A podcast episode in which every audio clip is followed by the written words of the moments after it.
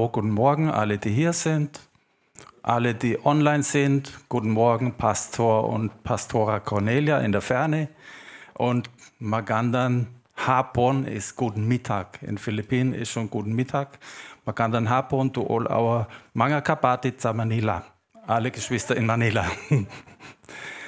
Das Wort Gottes ist so umfangreich und so ein umfangreiches Thema, und dass wir einfach mindestens zweimal am Sonntag hier drüber reden müssen. Und außer der Umfangreichkeit, wo das Wort Gottes hat, ist es auch multifunktional. Und wir beginnen heute mit drei Dingen. Einmal die Funktion als Samen, das Wort Gottes ist Samen und hat Auswirkungen. Und der dritte Punkt ist, das Wort ist Kraft. Beginnen wir Nummer eins. Das Wort ist Samen und hat, wie wir alle, von Gott einen Auftrag. Ihr wisst alle, dass ihr von Gott einen Auftrag habt. Der ist genauso multimäßig wie die Funktion von Gottes Wort, von Gottes Samen. Und wir können in Jesaja 55, 10 und 55, 11 können wir ein bisschen drüber lesen. Und zwar da wird das Wort Gottes verglichen mit Regen oder Schnee, der vom Himmel fällt und nicht mehr dort zurückkehrt, ohne dass es die Erde drängt. So sie fruchtbar macht und alles sprießt, dass Brot zum Essen da ist und Saatgut für die nächste Saat da ist. Also Regen und Schnee hat den Auftrag, im Prinzip dafür zu sorgen, dass Brot für uns wächst auf dieser Welt. Und genauso ist es in Jesaja 55, 11 mit meinem Wort, sagt Gott. Es kehrt nie leer zu mir zurück, so wie der Regen auch, sondern bewirkt, was ich will und führt aus, was ich ihm aufgetragen habe. Und wir haben die Autorität vom Herrn Jesus. Wir sind dankbar, dass wir in einer Zeit leben, wo wir Autorität haben dürfen. Und wenn wir dem Wort was beauftragen, muss es das genauso machen. Wir haben unter anderem den Auftrag, sein Wort auszusehen. Und in 1. kann man das heute sehen? Ah ja, gut. In 1. Korinther 3,9 sagt uns Gott ganz deutlich, diejenigen, die zu ihm gehören, die sich mal für ihn entschieden haben, sind Gottes Mitarbeiter. Also ich denke, hier sind mindestens fast alle Gottes Mitarbeiter und wir sind auf Gottes Ackerfeld beschäftigt. In 3.8 steht genau beschrieben, wer was macht. Wir als Mitarbeiter, wir sind die, die pflanzen und die, die es begießen. Und wir arbeiten zwar beide am selben Werk, also wir, die pflanzen und begießen. Und das Schöne ist, wir sind angestellt im Reich Gottes und wir kriegen einen Lohn. Und der ist bezogen auf das, was wir für Jesus machen. Und das können wir hier auch lesen aber jeder wird seinen besonderen Lohn erhalten, wie es seinem persönlichen Einsatz entspricht. Also das ist eine ganz gerechte Botschaft heute. Wenn du nach deiner Errettung nur rumsitzt und im Schaukelstuhl rummachst, dann ist dein Lohn mit Sicherheit nicht so, wie wenn du an dem Auftrag zu pflanzen und zu gießen dich beschäftigst, mit dem Auftrag dich zu beschäftigst. Und also es entspricht dem, was wir tun, wie unsere Belohnung mal ist. Hier schon, aber auch im Himmel. Pflanzen und Säen ist Aufgabe von uns und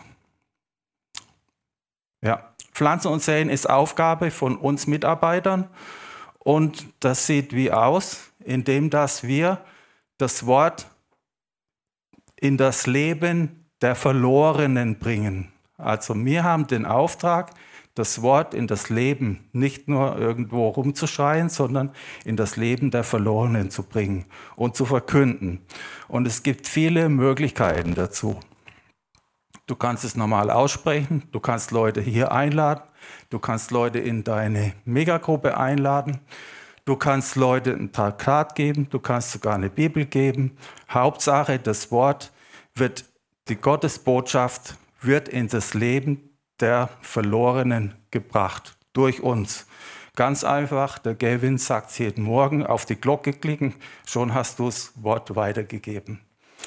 Und wir können dankbar sein, das ist ein Vorrecht. Also niemand hat zu sagen, hey, das kann ich nicht, ich kann niemand anreden oder so, hey, ich schäme mich und so. Das ist ein Vorrecht von Allerhöchsten, seine beste Botschaft weitergeben zu dürfen. Und ich bin jeden Tag dankbar, dass ich nicht vor Jesus gelebt habe, weil die durften vieles nicht.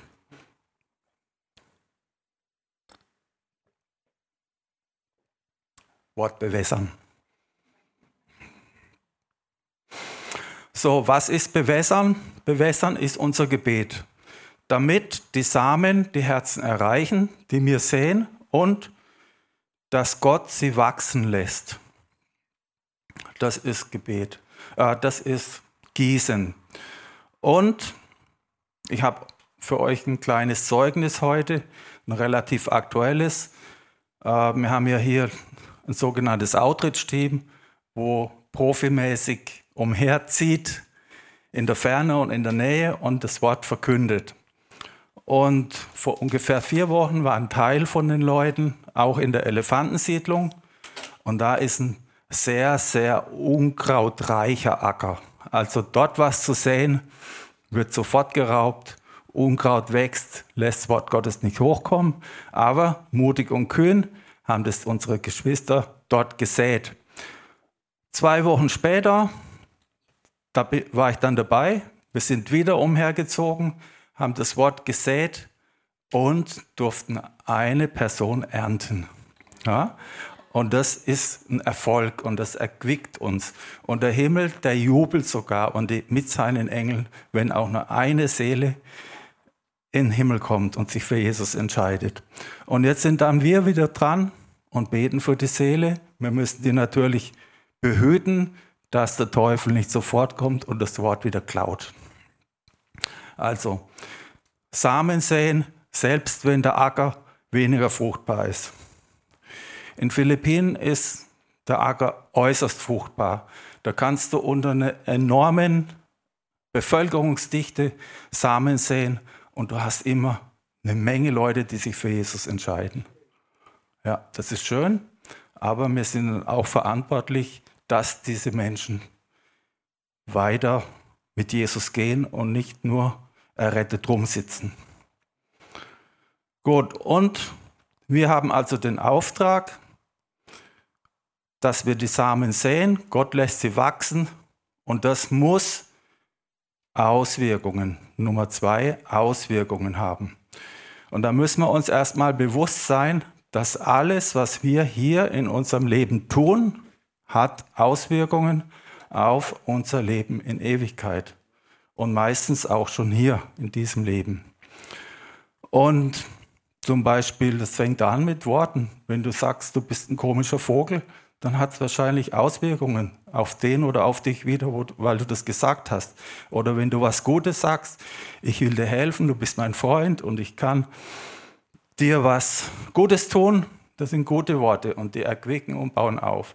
Also wir können mit Reden und mit Taten unser Leben bis in alle Ewigkeit beeinflussen.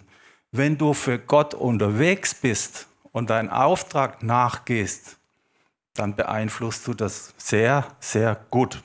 Und unser Ziel für uns alle Kinder Gottes sollte sein, dass wir, wenn wir Jesus in die Augen schauen, wenn wir bei ihm ankommen, dass er die Hand auf die Schulter legt und sagt, du guter treuer Knecht, du hast genau das gemacht, du hast das herausgefunden und getan, was ich für dich vorbereitet habe.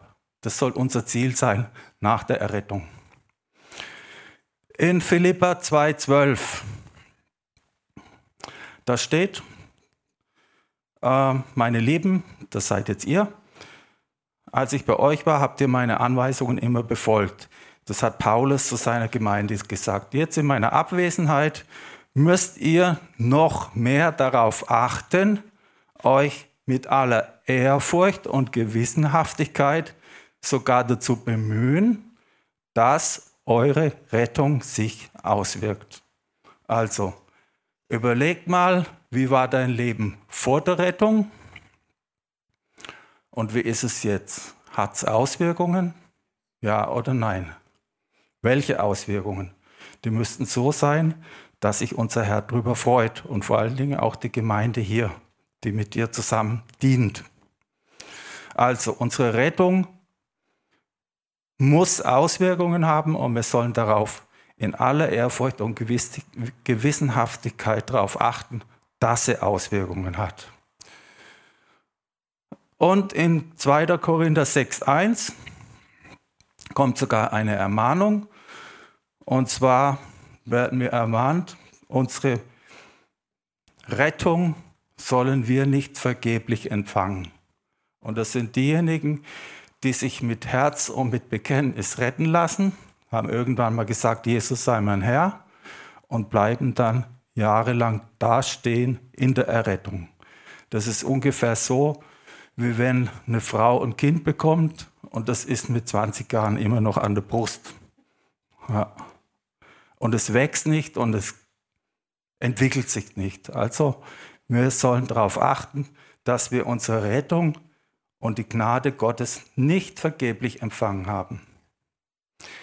Was passiert dann? Dann hat es die Auswirkung, dass wir mal mit leeren Händen vor Gott stehen und Gott fragt uns, wir müssen Rechenschaft ablegen. Wir werden nicht verurteilt, wenn wir errettet sind, Rechenschaft ablegen.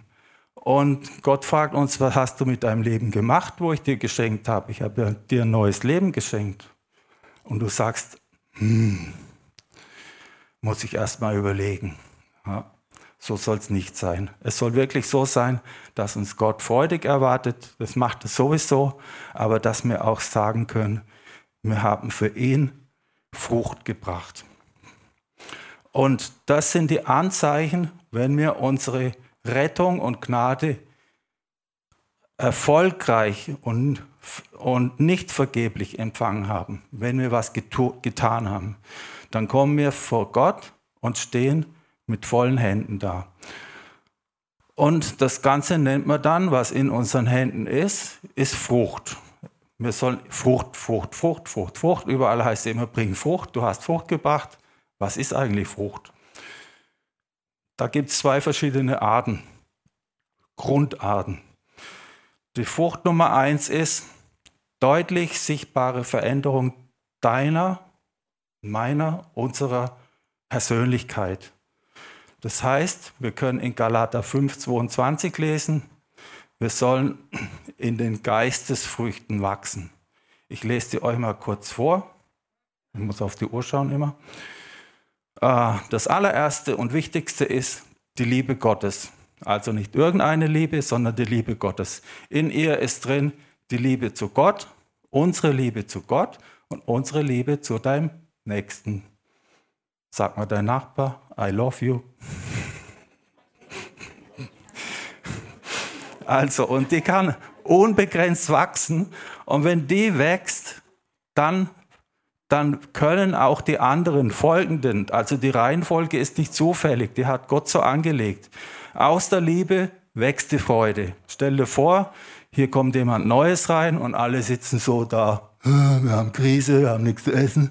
Ja, also, wir sollen immer, wir sollen äh, allzeit freudig sein. Gott hat uns Freude geschenkt und wenn du die nicht hast, hat dir jemand geraubt. Lass mir nicht zu.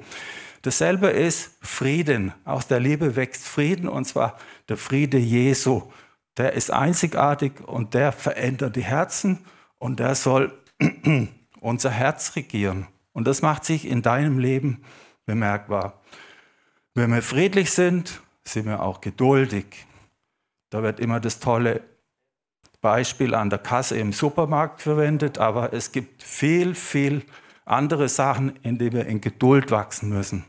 Zum Beispiel, wenn einer deiner Familienangehörigen nichts von Gott wissen will, müssen wir einfach geduldig sein. Ja, wir müssen das tun, was Gott uns sagt und geduldig sein. Dann Hallo, guten Morgen alle zusammen. Freundlichkeit ist eine Geistesfrucht. Güte ist logischerweise, wenn wir gut sind, und da kann man auch in ungeahnte Höhen wachsen. Und dann gehört noch dazu Treue, zu deinen Mitmenschen, zu deinen Freunden, zu deiner Familie, zu deiner Gemeinde vor allen Dingen. Und Kleinigkeiten, wie oft hier äh, begründet werden, dass man nicht mehr in die Gemeinde kommt, gilt vor Gott nicht. Gott hat dich hierher hinzugefügt und hier sollen wir dienen und du sollst dich verformen lassen, du sollst in Geistesfrucht wachsen und sollst über kleinige Unstimmigkeiten einfach drüber wachsen und wegsehen, teilweise übersehen. Ja, und außer Treue kommt noch Sanftmut. Sanftmut ist eine außerordentliche Kraft. Wer weiß von euch wirklich, was Sanftmut heißt? Also wenn man weiß, Gott ist immer bei dir. Und wenn dich jetzt jemand angreift, angenommen mit bösen Worten und so, und du reagierst nicht aggressiv zurück, sondern du bleibst locker und cool, dann wird schon mal deinem Anschreier der Wind aus den Segeln genommen. Einfach durch die Ruhe Gottes, die präsentiert wird. Also wir können wachsen und sollen wachsen in Sanftmut und natürlich großes Thema Selbstbeherrschung. Selbstbeherrschung, dass wir unsere Seele vor allen Dingen, heute ist es mir gar nicht so gut und das Wetter ist so komisch, ich bleibe heute zu Hause, gehe nicht in die Gemeinde. Dann soll dein starker Geist sagen, deine Selbstbeherrschung, ich höre Gottes Wort, das macht mich stark und ich komme, egal was meine Seele sagt. Wenn mein, der Reul hat ein tolles Zeugnis gegeben neulich, ist gar nicht da, oder? Er hat sich beherrscht, hat seinen Körper beherrscht und hat das Rauchen aufgehört, relativ schnell. Und so ist es auch mit anderen schlechten Dingen, die unser Körper fordert. Zum Beispiel dreimal am Tag Eiscreme essen. Gut, also in denen sollen wir wachsen. Und in 2. Petrus 1.8 lesen wir, je mehr wir in dieser Hinsicht vorankommen, desto mehr wird sich das auswirken und Frucht bringen. Geistesfrucht und dann gibt es noch andere Frucht. Und vor allen Dingen der zweite Effekt ist, wir werden bei dem Prozess des Fruchtbringens und im Wachsen der, der, deiner Persönlichkeit, im Verändern deiner Persönlichkeit, Herrn Jesus Christus immer besser kennenlernen. Wollen wir doch alle. Wir wollen doch ganz nah bei ihm sein. Oder? Wer will das nicht? Und das Ganze wird nochmal ganz kurz gesagt in Johannes 15,7. Wer mit Jesus verbunden ist, wird viel Frucht bringen. Also, wenn wir jetzt wieder zu den Erretteten kommen, die mit 20 Jahren immer noch keine feste Nahrung vertragen, ist, es, ist die Frage angebracht, sind die wirklich mit Gott verbunden? Da steht, wird viel Frucht bringen. Und hier steht es auch, oder?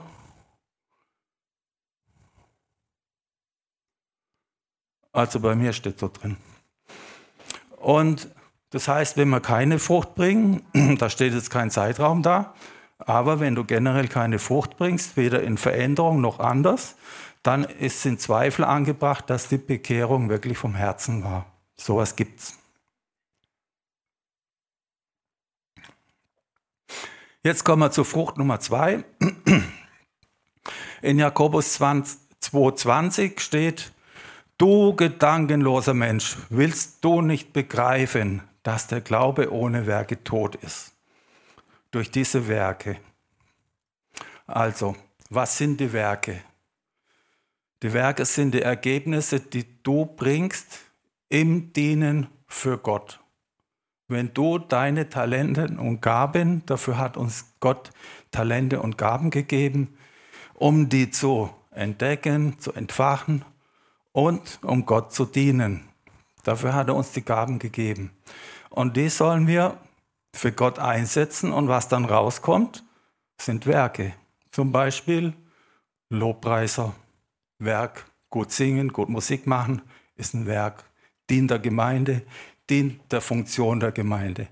Wenn jemand gerne reden kann, da gehöre jetzt ich nicht unbedingt dazu, aber ich setze das trotzdem aus Gehorsam für den Herrn ein und für, ich denke mal, dass Frucht dabei rauskommt. Und wenn es Gott anders meint, dann sagt das mir. Und auf jeden Fall, die Gemeinde braucht Lehrer, die, die, die, die sein Wort erklären und weitergeben. Lehrer, die aus ähm, einfach so lehrt, wie Gott es will, ist unser Auftrag. Ne? Wir sollen die, die, Neu die Nationen so lehren, die Erretteten so lehren, wie Gott es will. Also wenn du gut lehren kannst, wenn du gut reden kannst, das ist deine Gabe. Es gibt manche Leute, die haben mehrere Gaben. Meistens hat man sogar mehrere Gaben. Aposteldienst hat die Gabe, dass er wohin geht und macht eine Gemeinde auf. Ähm, was gibt noch für Pastor ist eine Gabe. Pastoral, Hüter, aufpassen auf der Gemeinde, immer zu grünen Auen führen. Und jeder hat Gaben bekommen, die wir für die Gemeinde, für Gott einsetzen sollen. Und was da rauskommt, ist die andere Art von Frucht. Wenn da bei dir nichts ist, dann beginn mal und bete dafür, dass du deine Gaben entdeckst. Und das kann man nur durch rumprobieren. Ich mache heute was völlig anderes wie nach meiner Bekehrung. Aber Gott hat mich dahin geführt. Und so macht er das mit jedem, nicht nur mit mir. Und das Ganze dient ganz einfach zur Errichtung seines Reiches auf dieser gefallenen Welt. Dienen. Und all diese Auswirkungen werden bewirkt. Wir können es lesen in 1. Petrus 1, 23.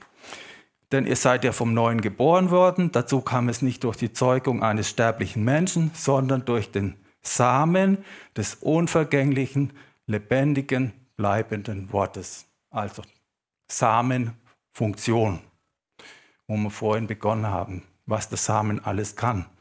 Also die Auswirkungen bewirkt alles der Same, der lebendige Same, den uns Gott gegeben hat. Und in Jeremia 31, 33 steht, wir können wieder mal dankbar sein, der neue Bund, wo für uns zutrifft, den ich dann mit Gott und Israel schließen werde, hat er vor tausenden Jahren gesagt und uns betrifft, wird ganz anders sein, spricht Jahwe ich schreibe mein Gesetz, das heißt die Worte der Bibel, in ihr Herz. Also in unser Herz sind die Worte Gottes geschrieben. Und du musst sie nicht auswendig lernen, Tag und Nacht, sondern dich nur damit befassen. Und ich lege es tief in sie hinein. Und so werde ich ihr Gott sein und sie mein Volk. Also, wir haben das Wort Gottes in unserem Herz und es ist tief drin. Aber da sollen wir es nicht drin lassen. Wir sollen es rauslassen. Also durchs Rauslassen wird das Wort aktiviert. Das heißt, wir müssen es tun, so wie vorhin in Jakobus zu lesen war, dass der Glaube ohne Werke tot ist. Wenn du das Wort rauslässt und umsetzt in dein Leben, dann bringt es Frucht. Und bei mir hat es sogar einen interessanten Nebeneffekt. Es kommt ein ein Teil zur Auflockerung. Äh, Foto 1.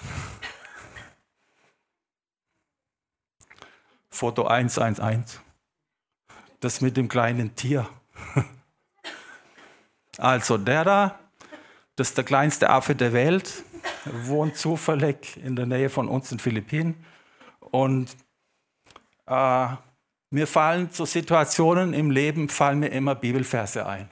Und manches Mal habe ich die Gelegenheit, fotografier's und merke es mir dann, das war der Bibelvers. Was fällt euch dazu ein?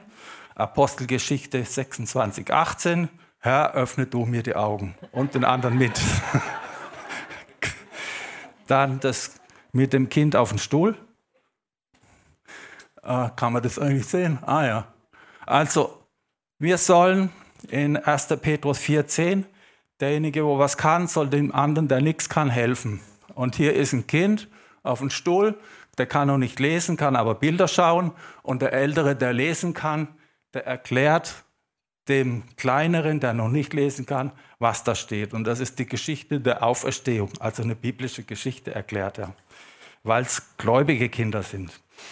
Und dann kommt noch das letzte Foto. Wir sollen Frucht bringen, und zwar viel, große und gute, sprich schmackhafte. Ja, Das sind Papayas, die sind sehr groß und ein tolles Sinnbild für die Frucht, die wir bringen sollen. Groß und viel und gut.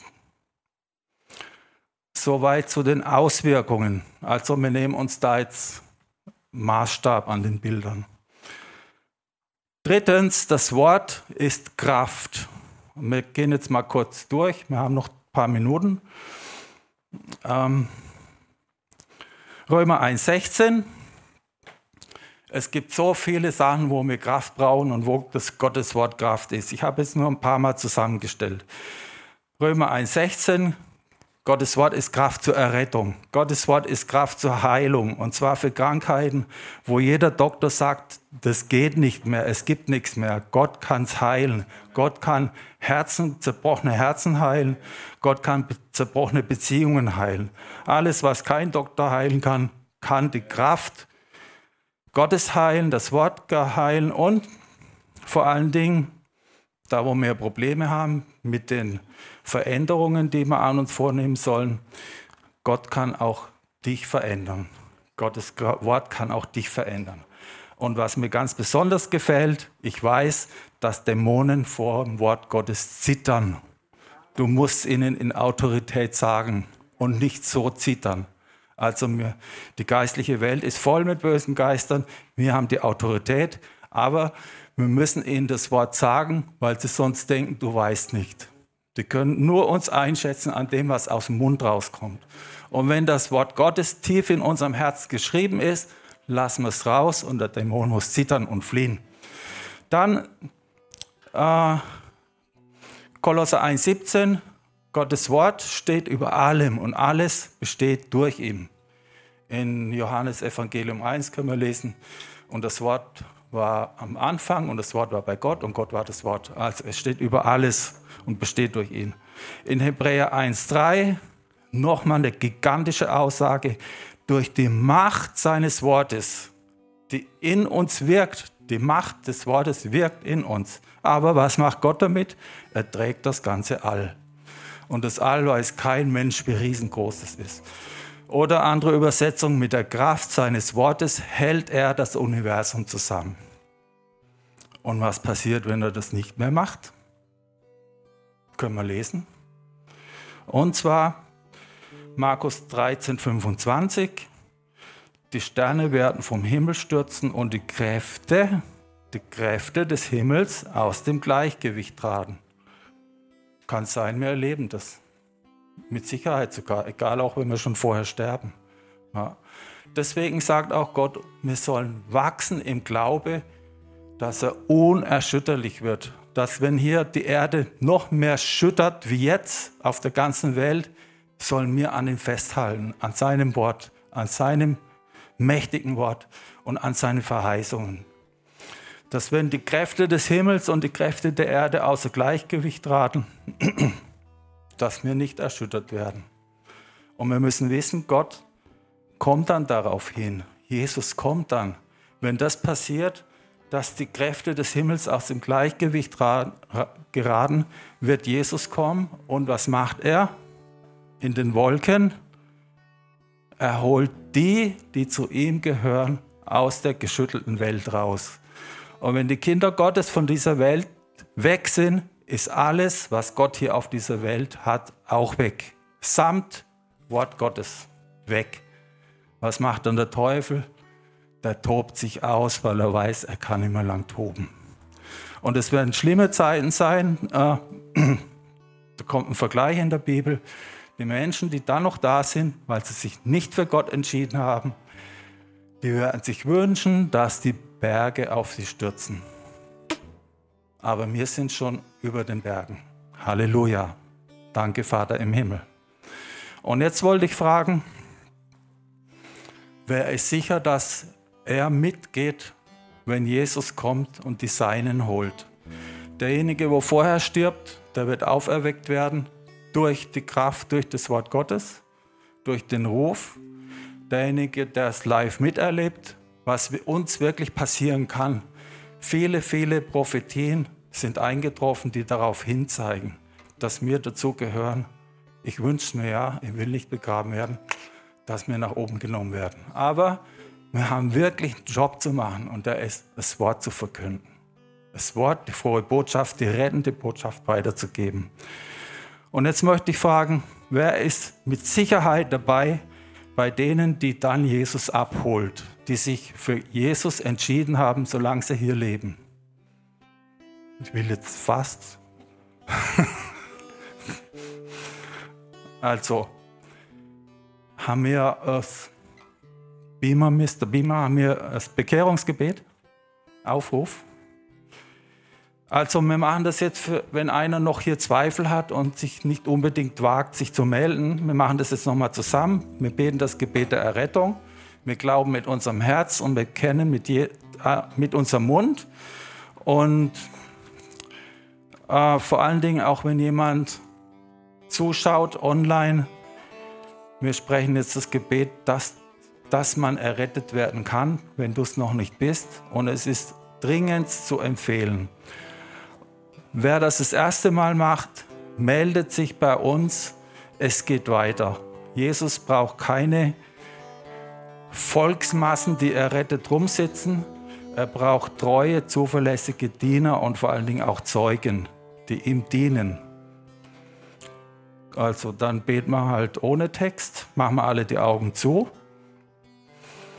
und sprechen zusammen laut vom Herzen in Jesu Namen.